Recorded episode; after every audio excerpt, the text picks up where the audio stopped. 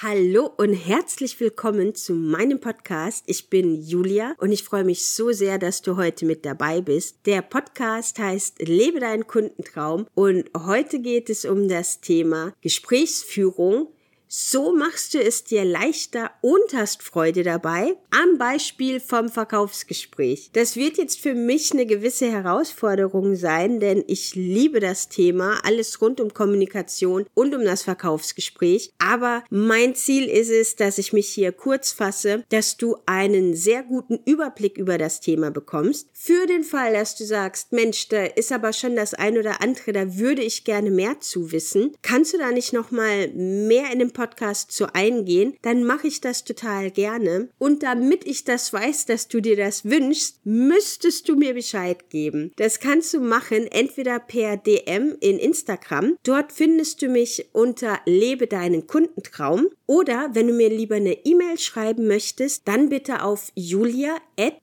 deinen Kundentraum.de. Bevor wir jetzt sofort hier einsteigen, habe ich noch eine kurze rechtliche Info für dich. Ähm, wird bei mir nicht allzu oft vorkommen, weil rechtlich ist nicht mein Gebiet. Das machen Anwälte. Aber was ich gelernt habe, als ich meine AGB gekauft habe oder mit erstellt habe, an der Stelle unbezahlte Werbung, weil ich werde jetzt ihren Namen nennen, die Sabrina von Lawlikes mit der habe ich das gemacht. Da war für mich ein super wichtiger Hinweis, der mir am Anfang so nicht bewusst gewesen ist. Und ich weiß nicht, ob es dir bewusst ist, deswegen sage ich es dir jetzt auch nochmal. Und zwar, damit deine AGB gelten können, sofern du welche hast, ist es wichtig, dass der Kunde die erhält, bevor ihr den Vertrag miteinander abschließt. Sprich, es ist ganz, ganz schlau, wenn du schon in der Gesprächsvereinbarung einen Hinweis auf deine AGB gibst oder deine AGB im besten Fall direkt mitschickst. Was genau meine ich jetzt damit? Wenn du deine AGB auf deiner Homepage bereitstellst, dann würdest du in der Mail, in dem du den Termin vereinbarst, auch erwähnen, bitte schau dir meine AGB an, ich verlinke dir das hier, sodass der Kunde mit einem Klick in der E-Mail direkt auf deine AGB kommt. Oder wenn du das machst wie ich, meine AGB sind nicht auf meiner Homepage verlinkt, ich verschicke meine AGB nur an Interessenten, also wenn wir den Termin abmachen, dann schicke ich dir im Anhang als PDF meine AGB und schreib dir dann auch hier bitte, guck dir im Anhang noch meine AGB an. Das ist wichtig, dass das vorher bekannt ist, damit das dann Bestandteil vom Vertrag werden kann. Das am Rande erwähnt. Wer mehr wissen möchte, wie gesagt, der guckt am besten mal bei der äh, Sabrina vorbei von Lawlikes und wenn ich sage bei ihr vorbeigucken, dann entweder Lawlikes in Google eingeben oder auf Instagram schauen. Aber für uns geht's jetzt los.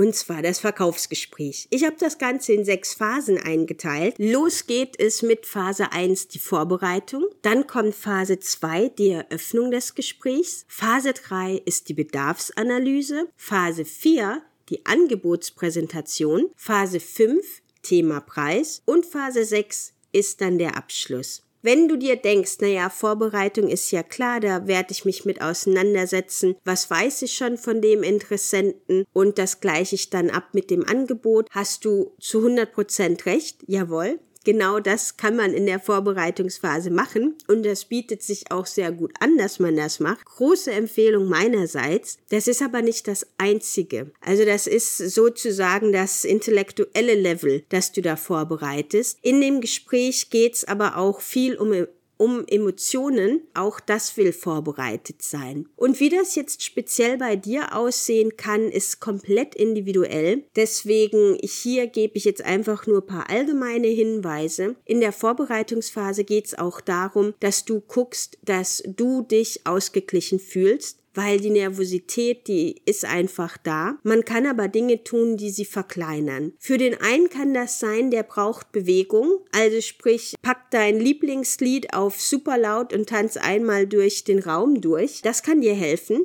Jemand anderem kann es aber genau helfen, im Gegenzug Achtsamkeitsübung zu machen. Also was immer du für dich brauchst, was dir da hilft, das machst du. Die Vorbereitungsphase umfasst auch, dass du den Platz, an dem du das Gespräch führst, für dich schon rechtzeitig dich dort einfindest und dich dort anfängst wohlzufühlen. Sprich, die ganzen Vorbereitungen, die du getroffen hast, dass die auf deinem Laptop drauf sind, dass du was zu trinken da hast, wenn du dir Notizen machst und dazu rate ich dringend, dann hab was zum Schreiben da, stell sicher, dass der Kugelschreiber funktioniert. Das sind so die ganzen Dinge. Natürlich ganz ganz wichtig, hab auch Zeit. Also sprich, wenn der Termin um 10 ist, dann wäre es ganz praktisch, wenn du schon auf Viertel vor 10 parat bist, um noch Zeit zu haben, runterzukommen. Eben sprich tanzen oder meditieren, Achtsamkeitsübungen, was auch immer dir da gerade gut tut, dass du das machen kannst, dass alles vorbereitet ist, dass du, wenn es dann losgeht, nochmal durchatmen kannst, um dann in das Gespräch zu starten. Wo sind wir denn dann jetzt? Logischerweise in Phase 2, in der Eröffnung. Was ich übrigens auch anbiete, das werde ich jetzt erwähnen, weil es super wichtig und richtig cool ist, ist der Gesprächsleitfaden. Näher drauf eingehen werde ich nicht, das würde die Folge für den Podcast sprengen und der Gesprächsleitfaden ist es definitiv wert, seine eigene Folge zu bekommen, weil da so viel Potenzial drin steckt. Du kannst ja den Gesprächsleitfaden genau so gestalten, wie du ihn für dich brauchst. Der wächst auch mit dir mit und um ehrlich zu sein, je selbstbewusster und je besser das bei dir mit den Gesprächen klappt, desto kleiner und kürzer wird dein Gesprächsleitfaden. Aber das war jetzt nur am Rande erwähnt, dass du dich damit auch mal beschäftigen kannst, falls du wirklich von Nervosität geplagt bist. Das ist eine super Hilfe. Lass uns aber jetzt weiter gucken, wenn es in die Phase 2 geht, die Eröffnung von dem Gespräch. Das ist natürlich die Phase, in der geht's viel um Smalltalk. Und jetzt gibt's natürlich ganz, ganz viele Menschen, die sagen, öh, ich hasse Smalltalk, das ist ja eine Katastrophe, das ist so oberflächlich und das mag auch alles stimmen. Das geht jetzt nicht darum, dass wir hier diskutieren, was und wie und Smalltalk und überhaupt. Fakt ist, der Smalltalk, das kann man vielleicht auch anders benennen, das ist die Zeit, in der du und dein Kunde gemeinsam in dem Gespräch ankommen. Weil du bist vielleicht nervös und aufgeregt. Ob dein Kunde nervös und aufgeregt ist, weiß ich nicht. Aber du weißt es eben auch nicht. Und du weißt auch nicht, was für Gespräche oder Situationen hatte dein Kunde vorher. Wie klar ist er im Moment mit seinem Denken bei eurem Gespräch. Und diese Eröffnungsphase ist genau dafür da, dass ihr beide ankommen könnt, dass ihr beide in eine Art ähm, Gesprächsharmonie finden könnt. Was da auch schon mal ganz, ganz wichtig ist, ist der Fakt, dass du und dein Kunde, ihr euch beide damit wohlfühlt, einander Fragen zu stellen und einander die Fragen zu beantworten. Das ist ganz, ganz ehrlich etwas super, super Wichtiges, weil das wird im Laufe des Gespräches das sein, was immer wieder vorkommen wird. Und je wohler ihr euch am Anfang damit fühlt, desto natürlicher wird es im Laufe des Gespräches, wenn auch etwas schwierigere Themen und Fragen kommen. Also die Eröffnungsphase kannst du wirklich dazu nutzen, dass du es dir selber leichter machst, dass ihr beide euer Gespräch miteinander genießen könnt.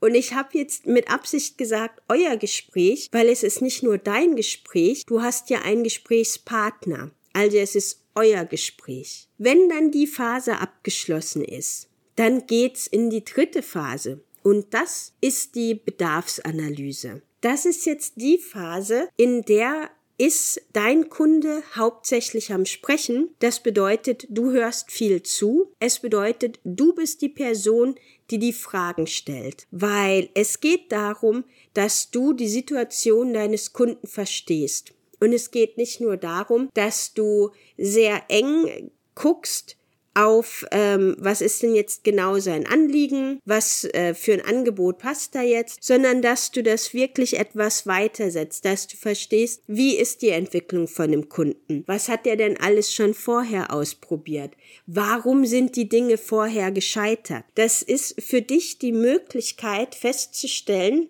Hat der Kunde schon Erfahrungen mit Lösungsansätzen? Hat der Kunde schon Enttäuschungen mit Lösungsansätzen? Und was genau hat dazu geführt, dass er enttäuscht gewesen ist? Also da kannst du ganz gezielt nachfragen. Und jetzt sind wir eben wieder bei dem Kreis vom Anfang, von der Eröffnungsphase. Je natürlicher es ist, dass ihr beide euch miteinander austauscht, desto natürlicher ist es für den Kunden, dir jetzt auch ausführlich deine Fragen zu beantworten. Was für dich jetzt wahnsinnig wichtig ist, ist aktiv und bewusst zuzuhören. Also versuche nicht dem Kunden irgendwelche Antworten vorzugeben, sondern höre ihm ganz bewusst zu, mach dir Notizen, schreib dir Dinge auf, damit du da auch nochmal nachfassen kannst, weil jetzt in der Bedarfsanalyse hast du die Möglichkeit, durch deine Fragen, durch dein Zuhören zu zeigen,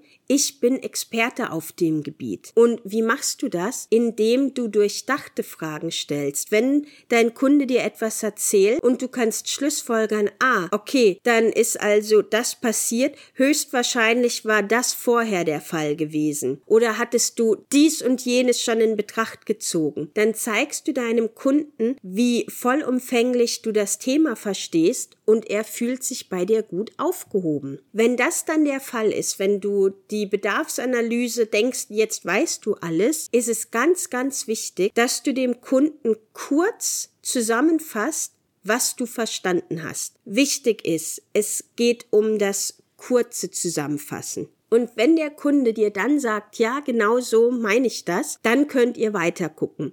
Sollte der Kunde sagen, ach nee, nee, so habe ich das nicht gemeint, dann geht ihr nochmal in die Schleife zurück und du stellst wieder Verständnisfragen, weil entweder hast du was nicht richtig verstanden oder es kann sein, dass der Kunde nicht ganz die Begrifflichkeiten kennt und vielleicht falsch anwendet. Aber ganz ehrlich, an dieser Stelle super spannend, weil da liegt ganz, ganz viel Potenzial verborgen. Wir haben nur jetzt nicht mehr Zeit, uns damit zu beschäftigen. Wir gehen jetzt dann zur Phase 4, die Angebotspräsentation. Sprich, ich unterstelle jetzt, der Kunde hat gesagt, ja, genau so ist das. Das bedeutet für dich, jetzt geht dein Gesprächsanteil etwas in die Höhe und du erklärst dem Kunden das Angebot. Und dazu nutzt du jetzt natürlich aus der Bedarfsanalyse, was du mitgenommen hast. Sprich, du kannst dem Kunden sagen, hier, ähm, Dir ist ja sehr wichtig, dass ich gut erreichbar bin. Mich erreichst du Montag bis Freitag von 8 bis 18 Uhr und ich antworte dir innerhalb von drei, vier Stunden. Falls das der Fall ist, das ist jetzt nur ein Beispiel. Wenn das bei dir nicht der Fall ist, dann sag das bitte auch nicht. Was ich damit veranschaulichen möchte, ist, du kannst dem Kunden jetzt zeigen, was ist dir wichtig und was davon erfülle ich. Inwiefern ist das Angebot, das ich dir biete, passt das zu dir? Und in der Angebotspräsentation kann es theoretisch natürlich auch passieren, dass ihr beide feststellt, das Angebot, das passt so eigentlich nicht wirklich. Also das kann sein, in der Angebotspräsentation wird dein Kunde wiederum mehr Fragen stellen. Das ist eine sehr gute Sache. Je mehr Fragen dein Kunde dir da stellt, desto eher weißt du, er stellt sich bereits eure Zusammenarbeit vor und das ist ein richtig tolles Zeichen. Da kannst du dich ganz dolle drüber freuen, wenn das passiert. Wenn ihr aber feststellt, das Angebot passt so nicht, dann gibt's natürlich ein paar Optionen und jetzt ist wieder wichtig, in der Vorbereitungsphase Hast du dich da auseinandergesetzt? Was gibt es für mögliche Alternativen? Gibt es äh, Dinge, die du aus dem Angebot wegstreichen kannst? Gibt es Dinge, die du verändern kannst, hinzufügen kannst? Ähm, Achtung, denke bitte an den Preis, der würde sich in dem Moment ja mit verändern. Wenn du Dinge wegstreichst, wird's weniger. Wenn du Dinge hinzunimmst, muss es teurer werden. Und deswegen ist es ganz, ganz wichtig, dass du in der Vorbereitungsphase ohne den Kunden dir schon überlegt hast, wie könnte das denn aussehen, damit du jetzt die Selbstsicherheit hast, genau das auch zu vermitteln. Wenn ihr feststellt, dein Angebot passt so aus irgendwelchen Gründen nicht zum Kunden, dann ist ist das fein. Dann ist es besser zu sagen, hey, es war ein super tolles Gespräch und ich freue mich, dass du dir die Zeit genommen hast. Und ich finde es schade, dass ich dir hier kein Angebot machen kann oder dass das Angebot nicht passt. Aber an der Stelle muss ich dir ehrlich sagen, ich glaube, eine Zusammenarbeit macht momentan nicht so richtig viel Sinn. Das macht Sinn, wenn. Und dann kannst du sagen, was, wann das Sinn machen würde der Kunde wird deine offene Ehrlichkeit richtig schätzen. Und du kannst den Moment dann nutzen, um zu fragen, hey, aber du hast mein Angebot ja jetzt kennengelernt, du hast ein Gefühl dafür bekommen, wie ich bin und auch einen Eindruck, wie unsere Zusammenarbeit sein könnte. Wenn du jemanden kennst, wo du sagst, Mensch, die würden voll davon profitieren, dann ähm,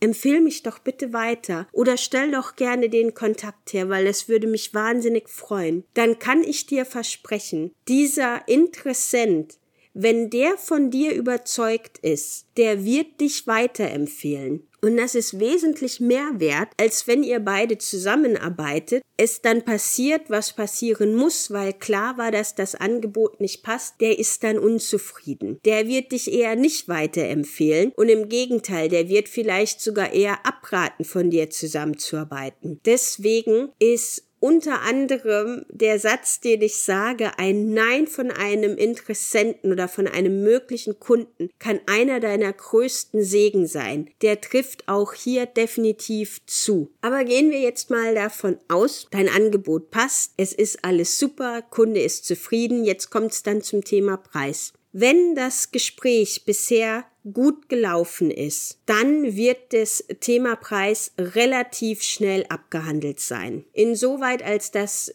nur noch die ähm, Zahlungsmodalitäten geklärt werden müssen. Ist das ein Einmalbetrag? Ist es eine Ratenzahlung? Ähm, also es geht relativ schnell und der Preis an sich steht gar nicht zur Diskussion. Sollte der Preis doch zur Diskussion stehen, und du hast alles richtig gemacht, dann ist mein erster Hinweis, Achtung, du könntest es mit einem toxischen Kunden zu tun haben. Und das wäre dann ein Kunde, der nur aufs Geld guckt. Und das ist dann auch einer von den Kunden, die sind in der Zusammenarbeit nicht unbedingt angenehm, weil die sind dann extrem fordernd. Und auch hier trifft dann zu ein Nein von einem Interessenten oder ein Nein zu einem Interessenten in dem Fall kann dein größter Segen sein. Wenn der Preis wirklich ein Problem darstellen sollte. Und du merkst aber mit dem Kunden, das klappt, dann kannst du immer noch überlegen, inwieweit möchtest du den Preis anpassen. Falls ihr das im Angebot noch nicht gemacht habt, dann wäre jetzt auch noch mal die Möglichkeit. Aber ganz, ganz ehrlich, das Thema Preis und Preisdiskussion ist so ein Riesenthema. Auch das hat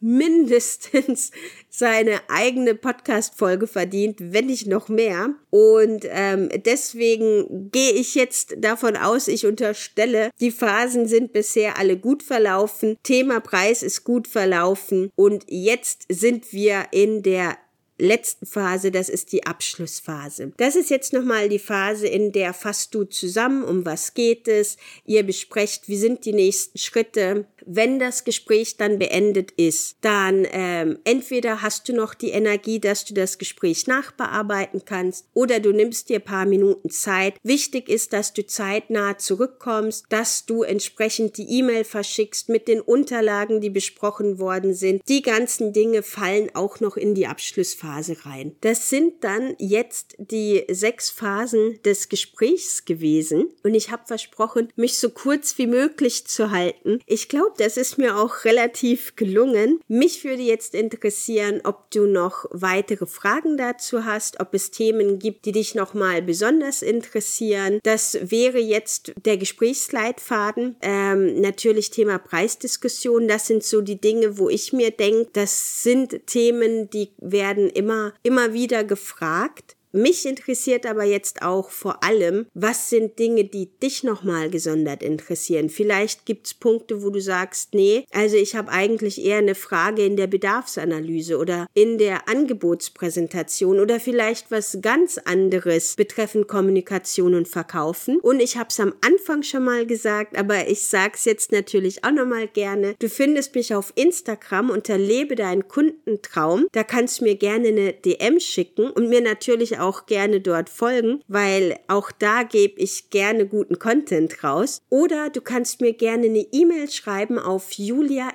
lebedeinenkundentraum.de. Ich freue mich in jedem Fall von dir zu hören. Ich bedanke mich für deine Aufmerksamkeit und ich wünsche dir noch einen wunderschönen Tag. Mach's gut!